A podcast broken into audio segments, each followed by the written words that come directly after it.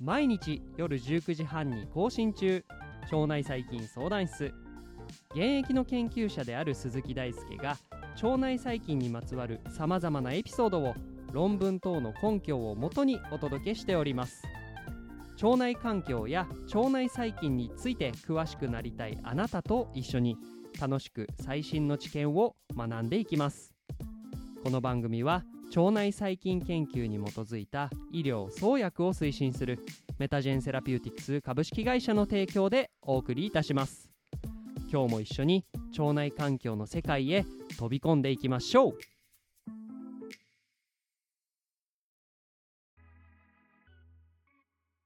毎週金曜日夜19時半に更新中の腸内細菌相談室。室長の鈴木大輔がお届けします。えー、皆さん突然なんですけれど腸内細菌の研究って具体的にどういう感じで行われているかご存知でしょうか、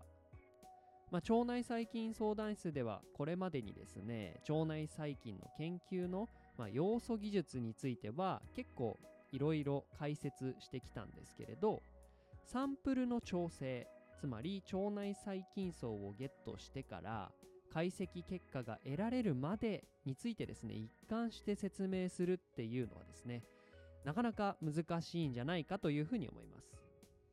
まあ、なんで難しいのか、まあ、その理由はいろいろあると思うんですがえ例えばサンプルを調整してからデータを得るまでは実験で行うのに対して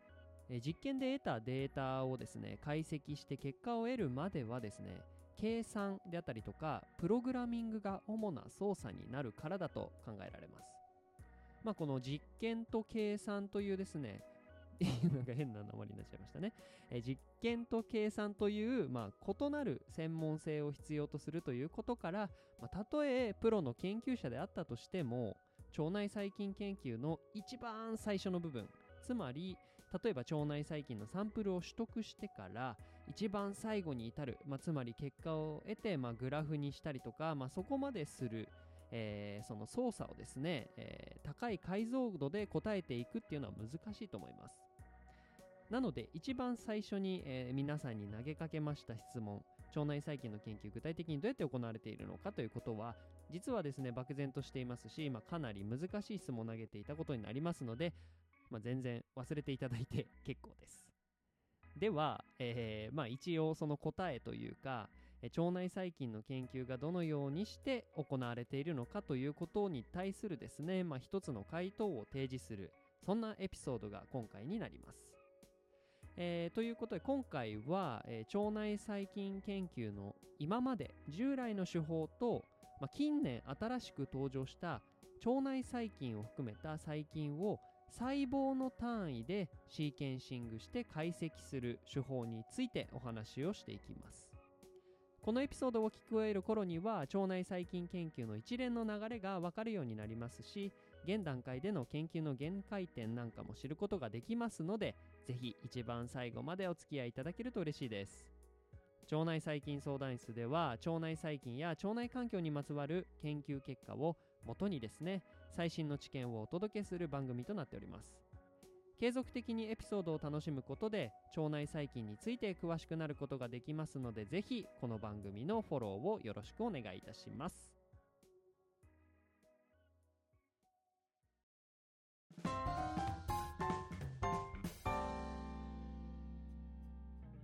腸内細菌相談室。ということでまずは従来の腸内細菌研究についてですねお話をしていきます。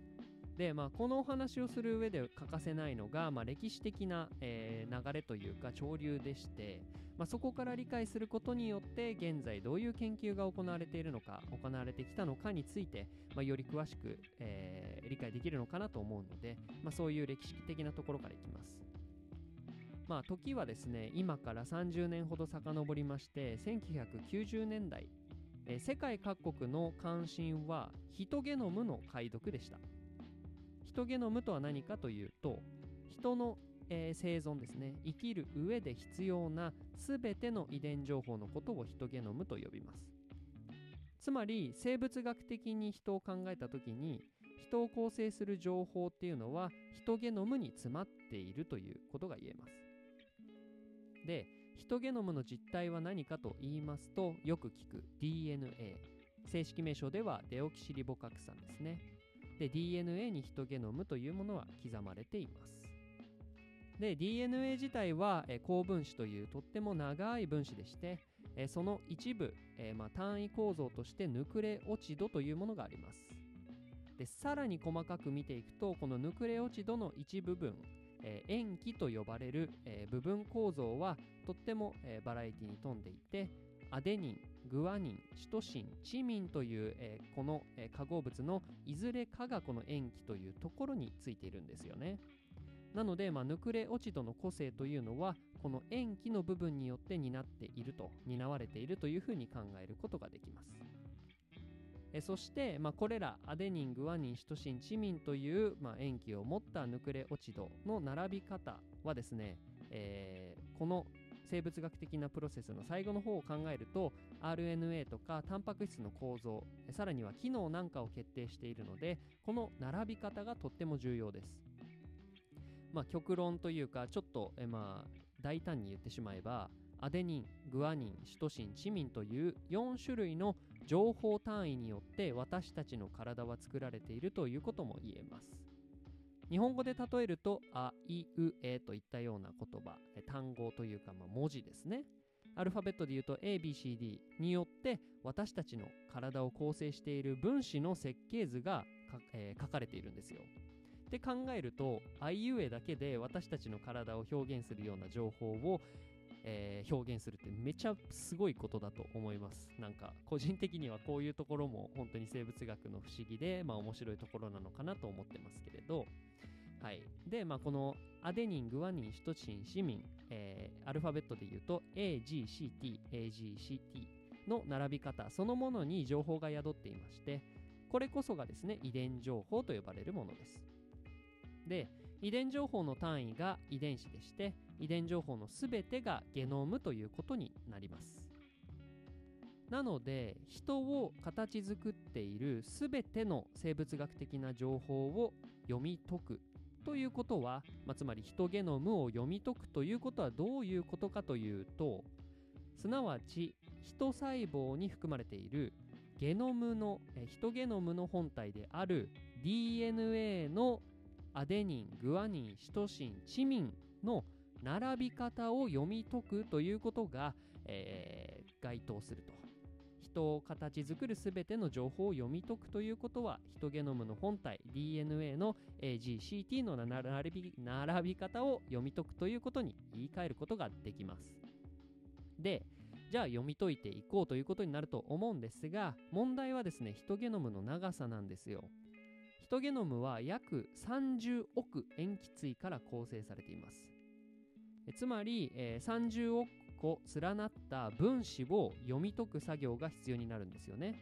ヒトゲノム全体を理解する、まあ、ヒトゲノム全体の並びを知るためには30億個の分子の連なりを読み解かないといけないんです。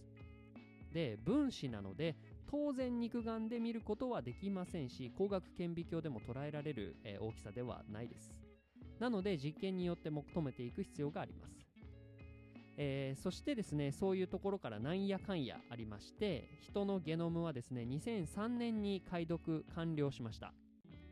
でまあ1990年から始まったプロジェクトヒトゲノムを読むプロジェクトこの13年間の間にですね熾烈な研究の競争があったっていうのは意外と有名な話かなと思います。まあ、今回の本筋とは外れますのでヒトゲノム計画については、えー詳しくは言いませんが、えーこの、計画について理解できるエピソードはですねプレイリストにもまとめていますので概要欄のリンクからぜひ聞いてみてください。で、まあ、このように、えーヒトゲノム計画は、えー研究競争の、えー間に、えー上に成り立っているものなんですけれどこのような競争っていうのは新たな技術の芽を生んだりもしますよね。でそこで登場してくるのが次世代シーケンサーという概念になってきます。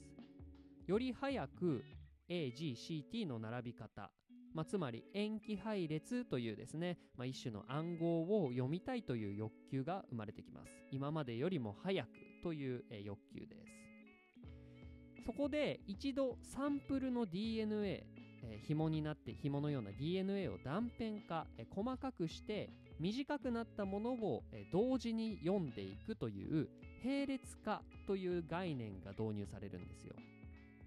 でこの超並列化された塩基配列の決定、まあ、シーケンシングを行うというのは、えー、次世代シーケンサーの中でも第2世代と呼ばれる、えーまあ、世代に分類されるようなシーケンサー塩基配列機の決定機になります。で、まあ、この並列化によってたくさんのゲノムをより早く読むことができるようになったんですよね。次世代シーケンサーはこうやって、えー、自分たちが持ってるデータの量をですね格段に多くすることができました。で早く塩基配列を読む手段を手に入れた科学者は、えー、よりですねカオスなゲノムの世界を読み解くチャレンジを行っていきます。例えば腸内細菌です、えー、特に腸内細菌のコミュニティである腸内細菌層には無数の腸内細菌が共存しています。つまり異なる生物に由来するゲノムが腸内細菌層にはたくさん存在しています。で、まあ、ここで登場する概念としてメタゲノムというものがありましてメタゲノムっていうのは環境中に含まれている全遺伝情報を表した概念です。えー、ゲノムは一つの生物に帰属されるのに対してメタゲノムっていうのはさまざまな生物に由来する遺伝情報が含まれていることになります。で腸内細菌層の解析でも、まあ、このメタゲノム、まあ、つまりさまざまな腸内細菌層のゲノムデータが入っている、えー、ゲノムデータをですね取り扱っていくことになります。ではえー、今回冒頭でお話しした、えー、腸内細菌の研究はどうやって行っているのかということに対しての、えー、ざっくりとした回答をここから示していきたいと思うんですがちょっと細かい、議論も入ってくるので、え考えながらというか、えゆっくりいきますね。え、まずですね一番最初に行うこととしては腸内細菌層が含まれる便のサンプルを採取しなきゃいけないですよね。まあ、便じゃなくても例えば腸管内容物を内視鏡とか使って、え取ったりとか、まあ、そういうこともしたりしますが一番簡単なのは便サンプルを採取することです。で、まあ、この便サンプルに含まれている腸内細菌の細胞壁を壊すことによって中身の DNA を取ってきます。壊し方は結構いろいろあって酵素でと、えー、壊したりとかビーズで壊したりとか、えー、そういう方法があったりします。でまあさまざまな腸内細菌の DNA の抽出ができたら、えー、断片化しまして、えー、細かくなった DNA にアダプターと呼ばれる、まあ、この後ですね、えー、DNA の、え配列塩基配列を読んでいく上で必要なですね、え部分配列をですねこの断片化された DNA に結合します。でその後にシーケンサーと呼ばれる塩基配列の決定機に入れて、えその後結果が返ってくるような形ですね。で、えー、シーケンス、えー、シーケンシングの以後は、えー、コンピューター上での解析が主な、えー、仕事になります。で特に、えー、一番最初に行われるのはシーケンシングにより得られた読み取り配列、まあ、リードと呼ばれたりしますけれどこのリードのクオリティをチェックして、まあ、一部、えー、クオリティが低かったり短いものについてはフィルタリングするような、えー、操作を取ります。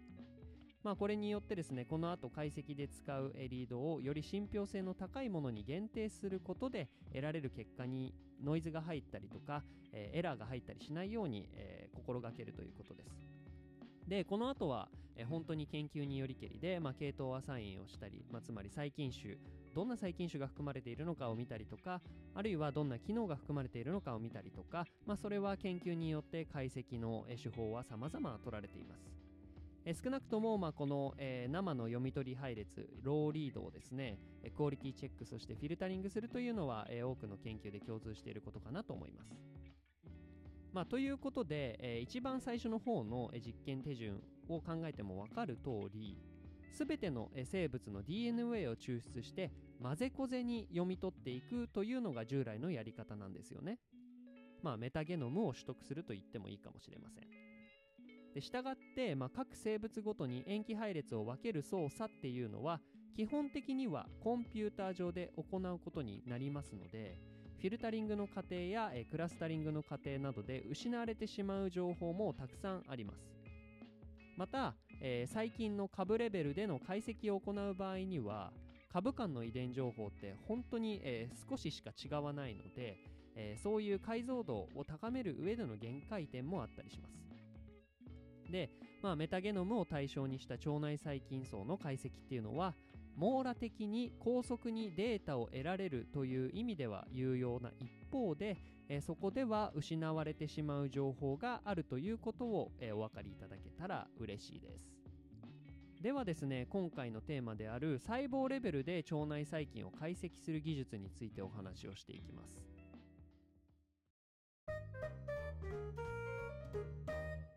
腸内細菌相談室。メタゲノム解析では腸内細菌ごとの情報は混ぜこぜになって読み取られているのでコンピューター上で再度細菌の分類ごとに情報を分ける必要があるという課題をお話ししてきました、まあ、ここでは例えば、えー、もう本当に、えー、参照配列データベースから取ってきた、えー、基準となる配列に対してですねこのリードの相動性検索と呼ばれる似ている領域を、え検索してじゃあここがこの細菌に由来しているんじゃないかということを見たりとかあるいはリードを構成しているような塩基の種類や、えー、比率あるいは、ケーマー頻度と呼ばれるですね、えー、そのリードをさらに、えー、コンピューター上で断片化した時のそのパターンなどから、えー、これはこの、えー、一つの細菌に由来するだろうみたいな感じで、え、クラスターにしていくというような、え、やり方をとってコンピューター上で、え、元はメタゲノムとして一つのところに、え、プールされていた一つのところに存在していた情報を、え、分解していくというような、え、手法をとります。で、まあ、一つの発想として実験の時に、DNA のサンプルを、え抽出して、えそしてシーケンス用シーケンシング用に、まあ、ちょっと、えライブラリー調整ということをやったりしますけれど、えこれをですね細胞レベルで行うことができればシーケンシングの時に細胞レベルの情報を引き出せるんじゃないかということが考えられます、まあ、より踏み込んで言うと、まあ、今までは、え DNA をですね、えもう一色たに1つのサンプルから抽出してきてそこにたくさんの、え遺伝情報が含まれていたのに対してあらかじめもともとのサンプルを細菌ごとに分けてでそれに対しての DNA サンプルの調整とシーケンシングを行うということをすれば、えー、細菌ごとの解像度で、えー、解析が行えるんじゃないかという、まあ、単純だけど、えー、まあもう根本的な、解決策が思いつくかなと思います。で近年ですねマイクロリューロという小さい体積の流れを扱う構造を応用することによって細菌細胞ごとの解析を行う技術が出てきました。今回の、まあ、エピソードでは、えー、サイエンス誌に2020年に掲載された High Throughput Single Microbe Genomics with Strain Resolution Applied to a Human Gut Microbiome という研究から、えー、マイクロバマイクローブセックというですね技術についてお話をしていきますえー、この研究はハーバード大学、ケンブリッジ大学、マサチューセッツ工科大学、そして石膏大学の共同研究です。で、このマイクローブセックという手法では、マイクロリューロによって小さな液滴、まあ、雫みたいなものを作り出すんですよ。で、その雫、液滴の中に細菌1細胞を閉じ込めてしまいます。でこれによって細胞ごとの、えー、まあ実験というか、え DNA の調整なんかを行うことを可能にして、え細胞ごとの解析をできるようにするという流れになります具体的なワークフローは、えこんな感じでしてまずはじめに、えー、まあ、便サンプル腸内細菌が含まれている便サンプルを収集しますで1細菌ごとにドロップレット、まあ、さっき言った雫液滴にですね、えー、細菌1細菌ごとに、えー、封入していきますその雫の中に。でその雫の中に、えー、酵素を入れて、え、細胞の破壊を行います。でさらに、え、この雫に対して電場をかけることによって、え全ゲノム増幅に対、え重要な別の試薬をですね別の雫があるんでその別の試薬が入った雫と、え分解された、え細菌が入った雫をえ電場をかけることによって一つの雫にしてその中で DNA の増幅を行います。でさらにこの雫に対して、まあ、液滴に対して、えー、DNA の断片化そしてシーケンシングで必要なアダプターの負荷、えー、を、えー、するような試薬をさらに、えくっつけて、まあ、ちょっとまた大きな、え雫が、えできます。さらにですねここからバーコード配列と呼ばれる配列をこの断片化された DNA に付加するような、えー、ビーズがあるのでそれを含んだ、えー、液滴雫をさらにつなげていく。で、えー、最後にですね、まあ、このドロップレット液滴を1つまと1つにまとめてしまうんですよ。まとめてしまって一気にそのサンプルに対してシーケンシングをするというような流れになります。なので、えまあ、すごいまずイメージで言うと雨が空から降ってきてだんだん雨粒が、え互いにくっついていって大きくなっていく、え、そういうような感じでこの研究でも、え、その雫をどんどん、え、つなげていってその過程でいろんな試薬を1つの雫に入れて中で DNA 増幅をしてそれを読むというのがですね基本的な、え概念になります。で、まあ、大まかには液滴雫の中に細菌1細胞を閉じ込めましてそこにシーケンシングに必要な資料であったりとかその液滴1つを識別できるようなバーコード配列と呼ばれる操作を入れるというのがですね重要な過程です。でこの雫液滴には最終的には、1つにしてからシーケンシングを行うんですけれど読み取り配列にはですね各液滴をえー、識別できるバーコード配列が含まれているので、まあ、その後の計算過程で、まあ、今までよりもより簡単に、えー、1つの雫に由来するリードを、えー、識別バーコード配列でまとめてくることができるんです。これがとっても重要。で、えー、重要になるのが、えー、腸内細菌層に対するマイクロオブセックの網羅性です。えー、同一のですね便サンプルから取得したメタゲノムサンプルつまりごちゃごちゃに混ぜられた、えー、DNA を読み取った結果から得られた腸内細菌の全体像と今回のマイクローブセックによって得られた解析結果の腸内細菌層の全体像を比較してみると、まあ、実際にですね遜色のない腸内細菌の種類がマイクローブセックでも取得されていることが分かっています。また一部の細菌については単利培養によって得られた、えー、全ゲノムと、えー、同じ、えー、同等のゲノムをですねこのマイクローブセックから得られた読み取り配列で再構築可能ということも言われています。まあ、これ何がすごいかっていうと今までは培養ある細菌について1つの細菌を培養してきてそれを増やしてその DNA を読むということをする必要があったんですけれどこの手法によると、え、その1つの細菌を培養して、まあ、実験的に分離しなくてもですねこの液滴によって1細菌ずつ分かれているので、まあ、こういうことを利用することで、えー、その細菌の、えー、完全長に近いゲノムが得られるようになってきているということで、まあ、これはですね技術の進歩を感じます。一方でこのマイクローブセックにはいろいろな課題もまだありまして1つの液滴の中で増幅される DNA には限度があるので1つの液滴から1つの細菌細胞のゲノムを構築するということはまだ全然できません。えー、1つの液滴に、え、含まれている、え、ゲノムっていうのは結構限られているので基本的には、え、同じ、え、細菌の種類と思われる、え、液滴を集めてきて、まあ、それをですね、え、ひとまとめにしてゲノムを再構築するコアセンブルという手法をとってこの研究では研究しています。またですね、え、グラム陽性細菌や陰性細菌といった細胞壁構造が大きく違う細菌ではゲノムの再構成の性質が変化していることも分かっていてまあ、これは酵素によって細菌を溶菌、まあ、溶かすんですけれど、まあ、これによって、え、溶かされ具合っていうのは細胞壁が厚かったり、えー、薄かったりするとそれによって違うっていうのはなんとなくわかると思います。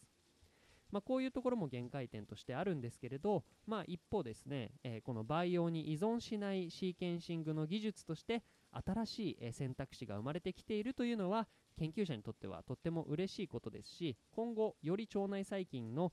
解析が詳細に行えるそんな兆しが見えてきています。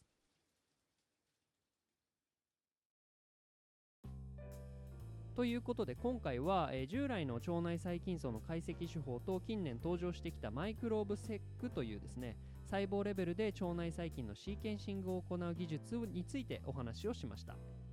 まあ、今後の改良と普及に、えとっても期待しています。えーまたですね、まあ、このマイクロリューロを用いた DNA ライブラリの調整技術っていうのは今回のチーム以外にもアトランディエバイオサイエンシーズ社であったりとかビットバイオーム社が開発に取り組んでいて、まあ、コンセプト自体は非常に期待を集めていると言えるのではないでしょうか、まあ、今後の腸内細菌層と人の健康や疾患の関係を明らかにする研究では、えー今回のような細胞レベルあるいは株レベルでの解析がとっても重要になります、えー細菌種レベルでは、えー株のですねえー遺伝子機能の多様性を説明するために、まあ、十分な、え情報の細かさが足りないので限定的な結論しか見出せません、えだからこそ、まあ、今回紹介したマイクロリューロを用いた腸内細菌の解析っていうのはとっても楽しみな分野だなというふうに思っています。まあ、今回のエピソードでは、え従来の腸内細菌層の解析あるいは、えーそしてですね、え進行の、えーマイクロオブセックという技術をもとに細胞レベルで腸内細菌の解析を、え行うというお話をしてきました。面白いと思ったらぜひですねこの番組のフォローそして高評価をお待ちしております。腸内細菌相談室では番組に対する感想や質問リクエストを募集しています X や Instagram、Apple Podcast や Spotify からいつでもご連絡ください。この番組はメタジェンセラピューティクス株式会社の提供でお送りいたしました。それではまた来週お会いしましょう。バイバーイ。